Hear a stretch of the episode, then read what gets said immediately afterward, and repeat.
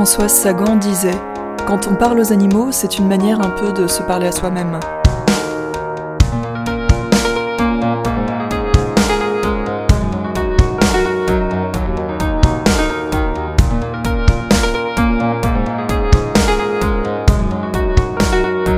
À part quand ils sont malades ou ont l'air euh, ma- malheureux, qu'ils ont des crises de mélancolie, c'est à ce qui leur arrive. Généralement, quand on parle animal, on dit Eh bien, mon petit coco, mon petit, mon, mon vieux, c'est une manière de, se- de se parler à soi-même. Un peu, un peu direct, je crois.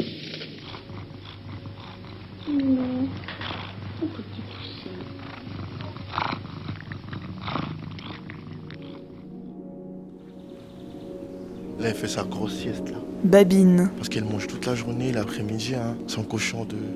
Là, elle arrivait, elle faisait 60 kilos, là, elle, elle en est à 150. épisode 12. Jonathan et la ferme d'espoir. Aya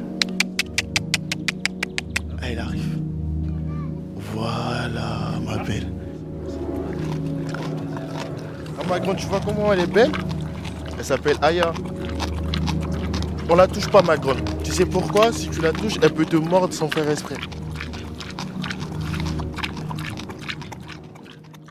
Étant enfant, euh, avec, euh, avec ma mère, j'avais trois chiens, trois bergers allemands. Dick, Whisky et Princesse. Et euh, depuis, je suis amoureux de cette race de chiens. Je suis né euh, en France et j'ai grandi en Côte d'Ivoire. Donc euh, à Abidjan, on avait une grande maison, on avait un jardin. Et ma mère, elle n'aimait, pas qu'on on sorte. Aller se balader, jouer trop dehors et tout. Elle aimait bien qu'on reste à la maison. Donc la méthode qu'elle a trouvée, c'est de, de nous donner des chiots.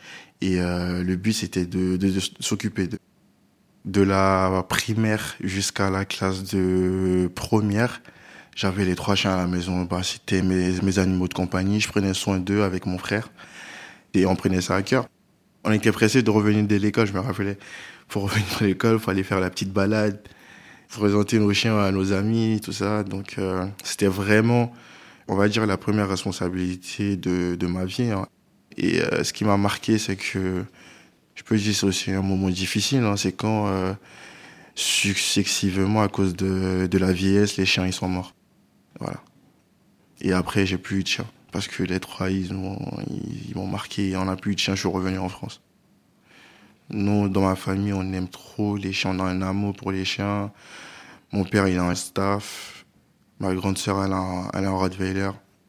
La meilleure amie de ma sœur, elle a, elle a un Malinois. Euh, et je sais que là, si euh, bientôt je travaille, je suis chez moi, je vais, je vais en adopter un. Ça, c'est obligé. J'aime trop, euh, j'aime trop vivre avec un animal de compagnie. Après, vous allez trouver ça un peu bizarre, c'est que moi, si le chien, si ce n'est pas mon chien, j'ai peur du chien.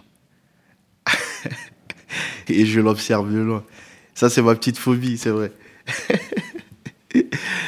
Imagine la personne, elle elle a dressé pour que ce soit un chien qui attaque peut-être la personne n'a pas la même valeur pour, pour dresser l'animal et tout. Donc euh, voilà, si c'est pas une personne proche que je connais de ma famille ou de mon cercle, il faut qu'on me rassure.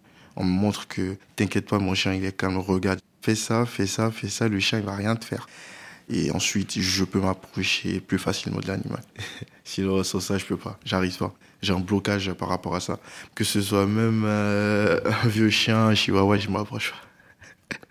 Voilà, parce que je me dis, l'animal, il va pas nous attaquer de lui-même. C'est en fonction de l'environnement dans lequel il vit, comment il est dressé, qu'il nous attaque. Et c'est comme je, comme je reçois les groupes, dis aux enfants, euh, les moutons, ils vont pas vous mordre parce qu'ils ont envie. Ils le font sans faire exprès. Parce que vous avez de la nourriture entre, euh, entre les doigts. Donc l'animal, il veut, il veut manger tellement qu'il oublie et il vous mord le doigt. Donc faites très attention. Et je pars avec cette idée-là que le chien, il ne me connaît pas. Donc c'est au maître de, de le rassurer et de me rassurer pour qu'il y ait un contact entre nous. Pour moi, c'est très important le, le contact qu'on a avec l'animal. On ne peut pas venir brusquement sur un animal qui a été élevé et dressé dans son environnement.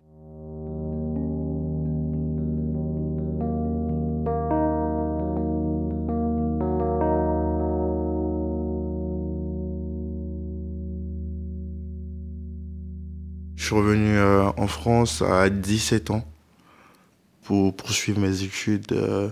Là, je viens de finir un, Master 2 en sciences de l'éducation.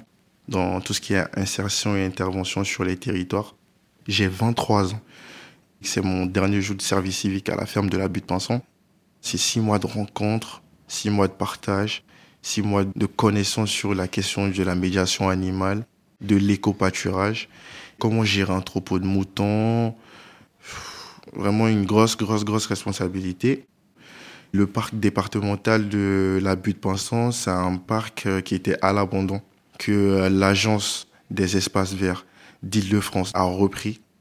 Elles ont cédé une partie du parc à la ferme Espoir, l'association Espoir CFDJ, qui est une association qui euh, travaille dans tout ce qui est insertion des jeunes.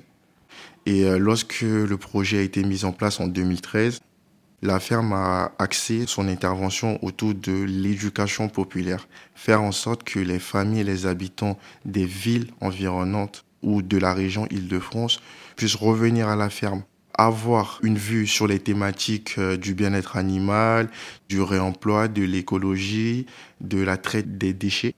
Et euh, le parc est situé dans le, département du Val d'Oise, tout en haut de la ville de Montmagny. Et euh, c'est une ville entourée de la ville de Sarcelles, Pierrefitte, Villetaneuse, Estin. Voilà. Il n'y avait pas beaucoup de visites au début parce que le parc il était abandonné, il y avait plusieurs trafics, il avait une très mauvaise réputation.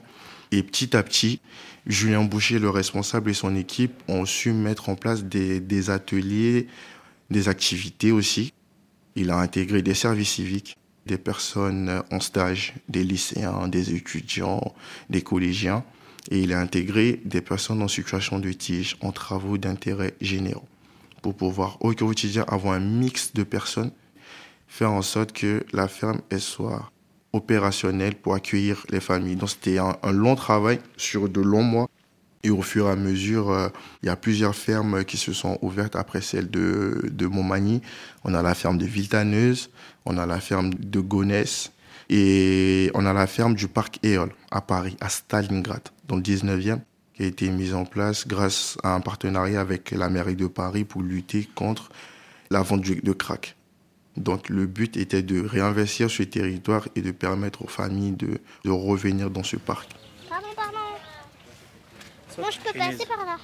La journée type du service civique, il faut savoir qu'on signe pour un contrat de 6 mois, 8 mois ou 1 an. Et à la ferme de la butte Pinson, on a pour mission d'être médiateur en développement durable. Le matin, il y a un brief pour savoir les différentes personnes qui vont se mettre sur les ateliers. Ce sont les différents enclos des animaux pour animer ces enclos. Ensuite, on nourrit les animaux à 9h15. En somme, il y, a, un menu pour chaque animal. Nous avons euh, des poules, des canards, des moutons, des lapins, des cochons d'Inde, des ânes, des chèvres et des cochons. Oh, ça veut dire que c'est là où ils voulaient mettre le petit cochon d'Inde. Merci. Les poules que nous avons à la ferme, elles viennent des élevages intensifs qui sont faits dans plusieurs fermes au niveau de la France. Et euh, nous, nous les accueillons sur notre structure nous les nourrissons et nous faisons en sorte qu'elle ait une meilleure mine. Euh, ça, veut dire qu'elle puisse se remettre à pondre des œufs, qu'elle puisse se remettre à avoir des plumes, euh, parce qu'elles arrivent vraiment en très très mauvais état. Elles n'ont pratiquement plus de plumes, elles sont toutes maigres, elles vivent dans des cages euh, isolées à plusieurs. Donc quand elles arrivent, elles ont un grand enclos où au quotidien, on leur nourrit deux fois le matin et deux fois l'après-midi. Il faut savoir qu'une poule, sur une année, c'est 150 kilos de déchets qu'elle consomme. C'est énorme. Donc chaque jour, on a deux grands seaux qui sont faits par les personnes qui travaillent sur la ferme. Et ces, ces poules-là, sur deux, trois mois, nous prenons le temps de prendre soin d'elles. Il y a le vétérinaire qui passe. Et ensuite, au niveau du cinquième, sixième mois, nous faisons une adoption. Donc elles sont au prix de 6 euros. Ici, nous vendons les poules pour que les personnes puissent les adopter chez elles, soit les mettre dans leur jardin, soit pour créer un poulailler. Elles ne sont pas vendues pour être consommées. Là, là c'est l'enclos des poules, c'est le poulailler, et on, a, on en a 300. Et euh, quand je dis poules, on a des poules, on a des coques. Les animaux que nous avons sont soit abandonnés, ou soit nous sont offerts. Nous ne sommes pas une ferme pour produire. Ici, nous sommes un refuge. Donc, euh, je prends l'exemple de Aya. Aya, c'est un cochon de 3 ans qui est arrivé à la ferme au mois de janvier 2021. Une semaine après que moi j'arrive. Et quand elle arrive à la ferme, Aya, son histoire, je sais pas si je dois employer le mot triste, mais Aya, elle vivait dans un appartement avec une personne, avec une dame. Et la dame, quand elle reçoit Aya chez elle, Aya, elle a encore euh, un tout petit cochon, un bébé. Et la dame, elle, dans son imagination, le cochon, il ne va pas grandir. Il va rester, euh, il va avoir une petite taille de cochon, tout, tout mignon, tout petit. Sauf que Aya, elle a commencé à grandir et à faire des dégâts dans l'appartement de la personne. Donc la personne, elle voulait s'en débarrasser du cochon. Donc elle a appelé le responsable de la ferme et elle nous a amené Aya. Et euh, au début, c'était compliqué parce que on ne savait pas où la mettre. Donc on a laissé Aya en liberté euh, dans la ferme. Il y avait le Covid, c'était la deuxième vague et euh, on recevait plus d'école. Donc elle pouvait rester dans la ferme toute la journée. Nous étions là, on allait passer du temps avec elle, il n'y avait pas de problème. Mais à partir du mois de mars et d'avril, lorsque les restrictions elles ont commencé petit à petit à sauter, on s'est dit, vu que les enfants vont commencer à revenir, et à la ferme aussi, on reçoit des enfants en IME, Institut médico-éducatif avec des handicaps, on s'est dit, il est mieux que nous trouvons un enclos au maître Aya. Et euh, le souci, c'est que Aya étant tellement habituée à cette liberté de se promener, de se balader, d'être en contact avec les personnes, elle ne comprend pas pourquoi elle vit dans un enclos. Ça fait que souvent, quand on veut la caresser, Aya, elle mord. Il faut qu'on arrive à, travailler sur Aya. Il faut qu'on lui redonne sa vraie nature. C'est une truie. On lui a fait une piscine, euh, j'appelle piscine, mais on a creusé un petit trou. On a mis de l'eau pour qu'elle puisse se rouler dans la boue. Parce qu'elle était dans un appartement, elle n'avait pas tout ça. Pour qu'elle puisse retrouver un peu ce petit côté animal. Après avoir nourri tous les animaux, du lundi au vendredi, nous accueillons les groupes scolaires ou les centres de loisirs. Donc les, enfants, ils arrivent et de 10h à 12h30, nous avons des visites. Et ensuite, l'après-midi, euh, on continue soit les visites avec les groupes ou on va sur la construction des, enclos. Il y a une équipe qui va là-dessus. Il y a une équipe euh, qui va au potager. On a un jardin médicinal aussi.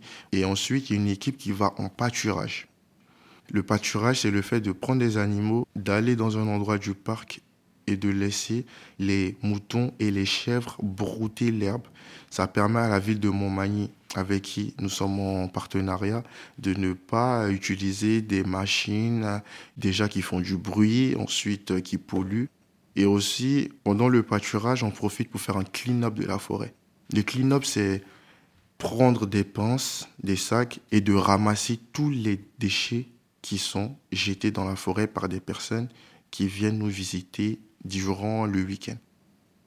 On travaille toujours en équipe. Ici, on essaie de faire en sorte d'être toujours à deux sur une activité pour aider l'autre. Toutes les missions sur la ferme, elles sont... Euh, il n'y a aucun choix imposé. La personne où elle se sent le plus à l'aise, elle y va. Aujourd'hui, je peux aller faire un pâturage. Demain, je peux faire euh, le potager. Après demain, je peux aller faire un clean-up. Et ça permet aux jeunes qui sont là durant six mois d'avoir plusieurs expériences sur différents domaines. Ne pensons pas que l'écologie, tout ce qui est les animaux, c'est centré sur un groupe de personnes. Ah, eux, c'est. Non, c'est vraiment ce qui va sauver notre planète. Franchement, je vous incite à aller visiter des fermes pédagogiques, aller discuter avec des personnes qui travaillent avec les animaux.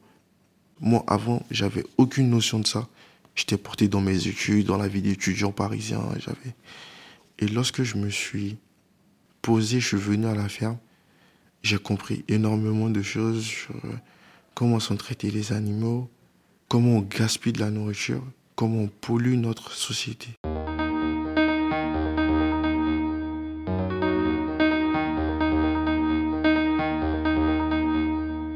Quand j'ai signé mon contrat, Julien, sachant que je suis dans des études pour tout ce qui est insertion, m'a aussi euh, confié la mission de travailler avec les tiges.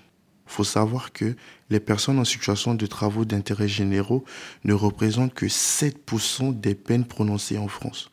Ça veut dire qu'on préfère envoyer des personnes en prison plutôt que de les envoyer dans des associations participer à des projets sociaux pour le bien-être de notre société. Donc ça veut dire qu'il y a des personnes qui vont en prison pour un mois, deux mois.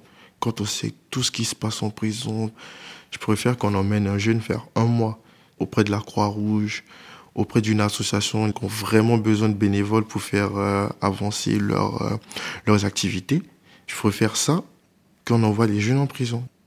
Donc les 7% de personnes qui sont envoyées dans des associations, nous nous en recevons les personnes de 93 du département de la Seine-Saint-Denis et du 95 du département du Val d'Oise.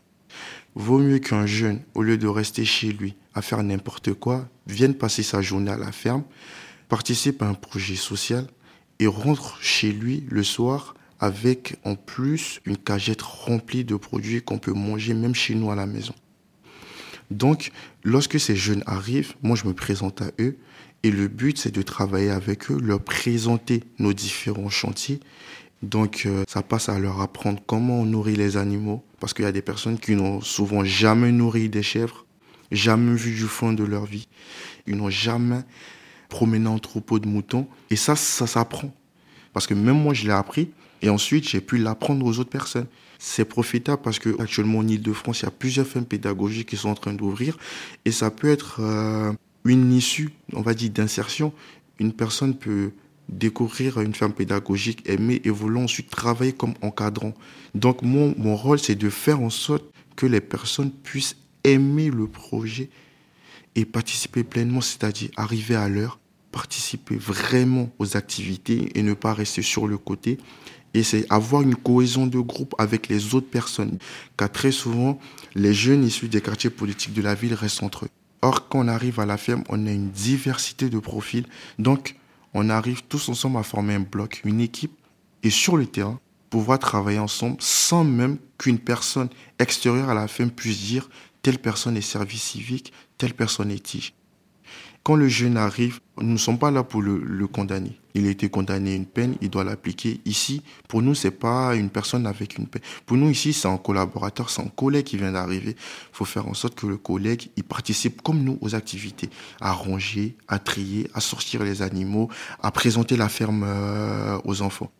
Le tige, c'est pas un être exceptionnel. L'outil, ça peut être c'est toi, c'est moi, c'est lui, c'est nous, c'est un être euh, qu'on croise dans la rue, on prend les transports avec lui. Demain, on, tape une personne sur un coup de la colère, on est en tige. Faut savoir que faire des tiges, c'est respecter un règlement intérieur. Donc ça veut dire on est un rythme de travail. On est là de 9h, on finit à 17h.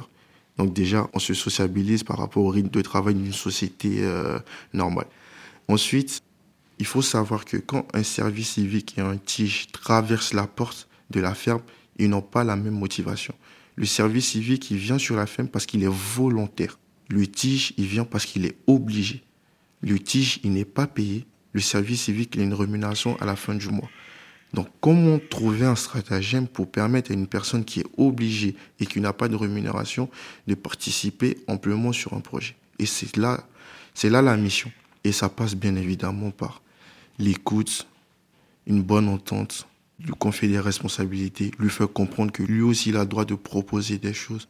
Il a le droit de nous dire non, on ne fait pas ci, on fait ça, j'ai une expérience, j'ai travaillé dans tel domaine, je peux vous apprendre ça.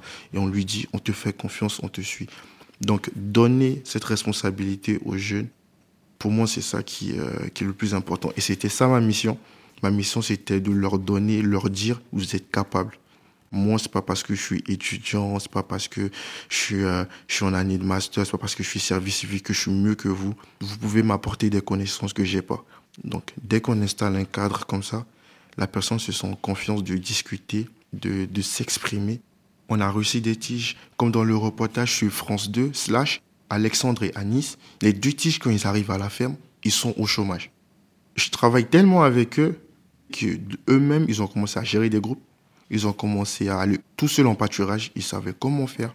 On s'entendait tellement bien. Franchement, ils sont devenus même des copains en plus euh, à la sortie des tiges, les deux en ce moment. Alexandre, il travaille à Amazon. Ça lui a donné l'envie de continuer à, avoir son rythme de vie tous les jours, 9h, 17h travailler. Et euh, à Nice, euh, il travaille dans le bâtiment.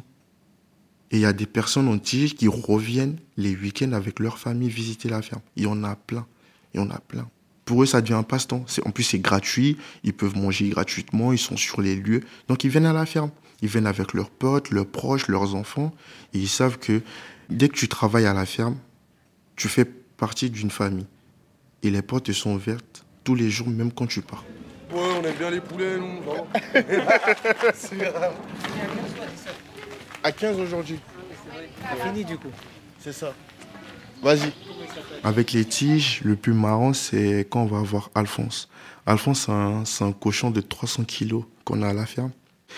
Et euh, le tige, quand il arrive, il a ce, côté euh, un peu rebelle, un peu ouais, je suis venu ici, j'avais pas envie, euh, voilà. Et tout de suite, quand je lui dis bon, vas-y, viens avec moi, on fait la nourriture pour le cochon. Ah, vous avez un cochon. Déjà, la personne, il se dit bon, on va aller voir. Ils pensent, ils pensent tous que c'est un petit cochon, tout petit, tout doux. c'est des. Et quand on arrive chez Alphonse, on rentre dans l'enclos et je referme la porte, il voit un cochon de 300 kilos je peux vous dire que là, le tige, il redescend. Il se dit, mais donc je vais le nourrir tous les jours. J'ai dit, ouais. Déjà, lui, s'il veut nous courser, euh, il nous fait tout ce qu'il veut. Donc, essaie de te sociabiliser avec le cochon. Voilà. Tu peux le caresser, il est tout doux, Alphonse, c'est un gros bébé. Et à chaque fois, j'ai essayé avec euh, tous les euh, tous les tiges qui sont passés ici. Toujours la même réaction. Ils sont choqués. Et c'est marrant. Et aussi, on a une chèvre qui s'appelle Blanco, c'est un bouc, pardon. Et euh, il fait 2 mètres quand il se met debout et il doit peser euh, dans les 100 kilos. Et euh, à chaque fois, ils ont peur. Ils se disent, mais imagine, il m'attaque. Tu vois, on passe du contraste, c'est une personne qui a été condamnée soit une peine pour bagarre, agression et tout, qui se sent fier, qui se sent fort et qui arrive devant un, tout un, animal et qui se sent en position de vulnérabilité. Il se dit, là, je peux me faire attaquer. Et là, je le rassure, je dis, tu sais, Là, faut juste que tu crées un lien avec euh, l'animal. Si tu crées un lien avec l'animal, tu vas voir tous les jours quand tu vas venir, il va s'approcher de toi. Et on travaille sur ça. C'est le premier travail. Faire en sorte que la personne puisse euh, connaître les animaux, les toucher. Pas forcément euh, à chaque fois les nourrir, mais on dit que, voilà, au début j'avais peur, mais maintenant ça va, je les connais, c'est bon. Blanco et Alphonse, on emmène les tiges et tout de suite ils se disent, ah là je suis vraiment à la ferme là, je suis vraiment au contact des animaux, là, faut, faut que je fasse un truc. Et après, au fur et à mesure, ils vont tout seuls. Quand on va en pâturage, ils font des câlins à Blanco, ils font des photos avec Alphonse. On va dire, c'est vraiment la petite, euh, le petit rite, voilà. Ou euh, pour ceux qui ont peur, on essaie d'aller chez les poules. Parce qu'il y en a plein qui ont peur des poules, comme à Nice et tout. Donc, on leur dit, on fait à manger pour les poules. Vas-y, si tu veux, tu rentres pas parce qu'on force personne t'as pas envie, bon, faut que tu arrives à ouvrir euh, le poulailler et déposer la nourriture. Tu la déposes juste devant et nous s'occupe du reste. Et la personne est tout de suite elle est motivée. Bon, ok, il y a pas de problème. Vas-y, je fais ça, je fais ça, je fais ça. On motive une personne juste à travers euh, des trucs tout simples. À la vue d'un animal ou à lui dire bon, vas-y, je vais faire ça, mais vas-y, toi tu fais ça. Et chaque jour, elle va vouloir euh, répéter ce cycle. Et aussi chez les poules, elles font des œufs au quotidien. Les tiges, ceux qui aiment bien les poules, ils sont pressés, ils viennent, ils font à manger pour les poules, on a un petit panier, et tu les vois rentrer avec leur petit panier dans le poulailler, ramasser leurs œufs et ressortir. Et, c'est ce genre d'image qui, euh, qui montre que, euh, qui font plaisir, parce que la personne au début, elle n'a pas envie de faire. C'est intéressant de voir une personne arriver avec un caractère et se mettre à l'écart.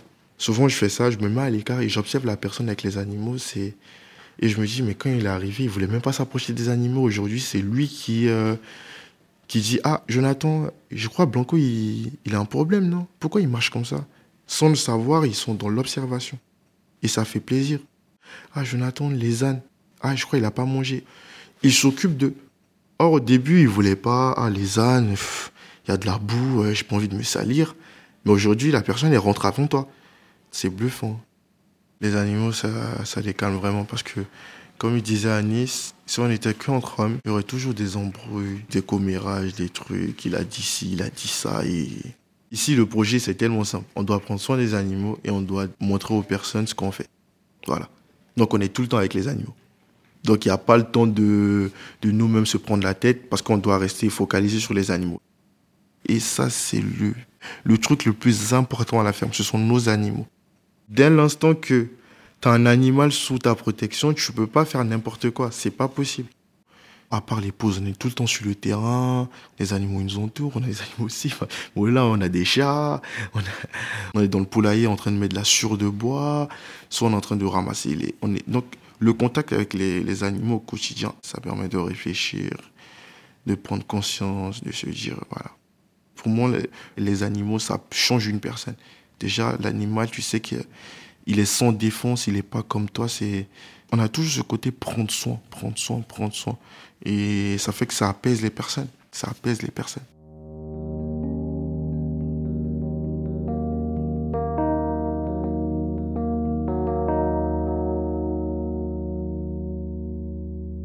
J'aimais beaucoup pâturer les animaux parce que je trouvais ça incroyable. Quand j'étais petit, je voyais des, des bergers. En Côte d'Ivoire, on a la chance.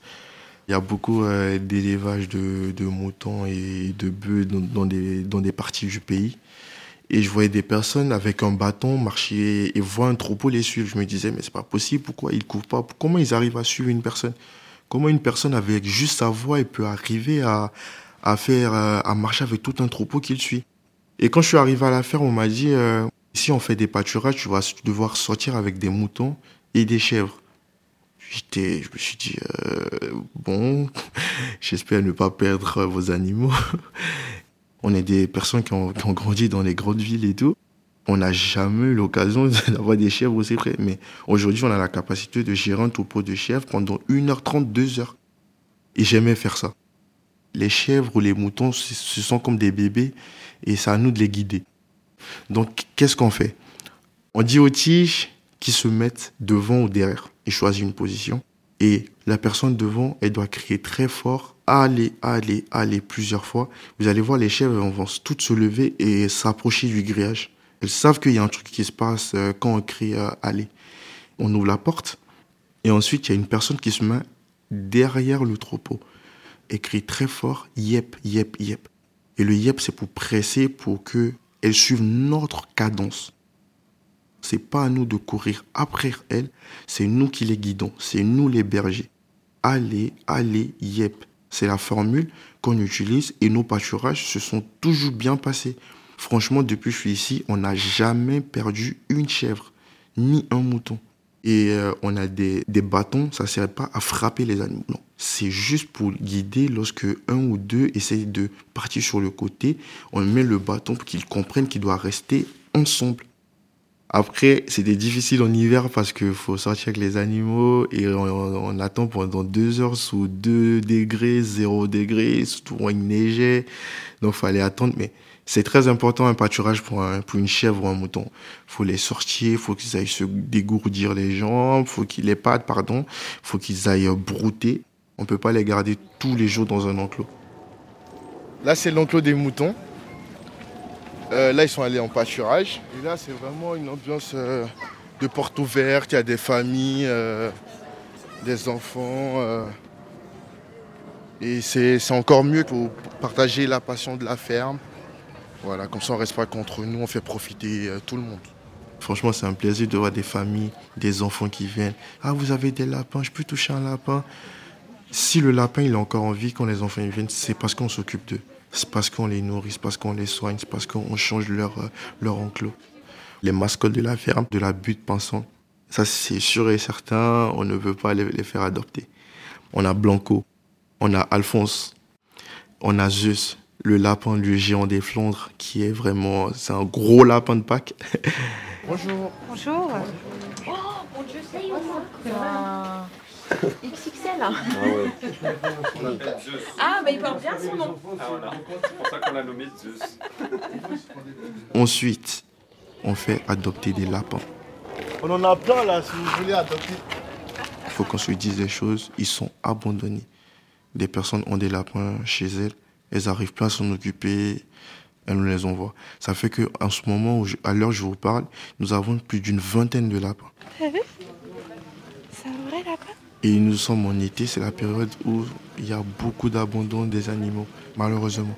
Pas dans l'œil, pas dans l'œil. Tu caresses le lapin Attention, attention. Parce que c'est un vrai lapin. C'est pas un doudou.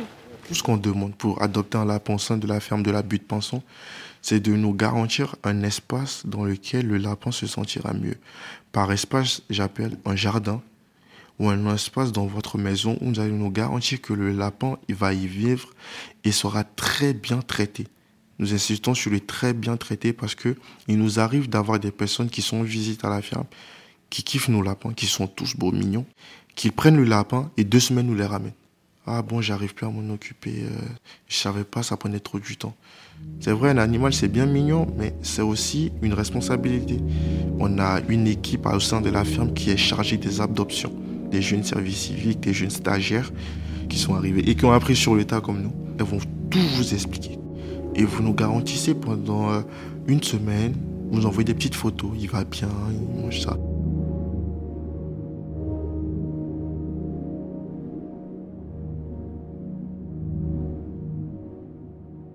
On dit toujours qu'on travaille à la ferme, on prend du muscle et on dort bien. Et je dis toujours aux, tiges qui viennent, t'inquiète pas, quand tu vas rentrer chez toi, tu seras KO. Et au début, ils comprennent pas, ils me disent, euh, qu'est-ce qu'ils me racontent, euh, c'est une ferme, on va, on va rien faire, on va juste donner à manger aux animaux, on va s'asseoir. Non, tous les animaux que nous avons, c'est une telle charge que quand on rentre chez nous, on est lessivé. Mais après, c'est positif. On se réveille avec l'envie de revenir voir Blanco, revenir voir Alphonse, comment ils vont. C'est une fatigue positive parce que le lendemain, on a encore envie.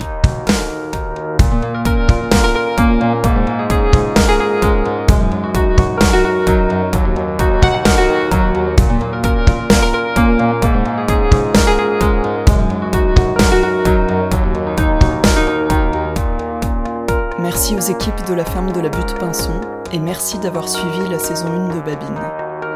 Je m'appelle Flora Lazraki, Mathilde Forget a composé la musique et Irène Tardif a créé l'illustration.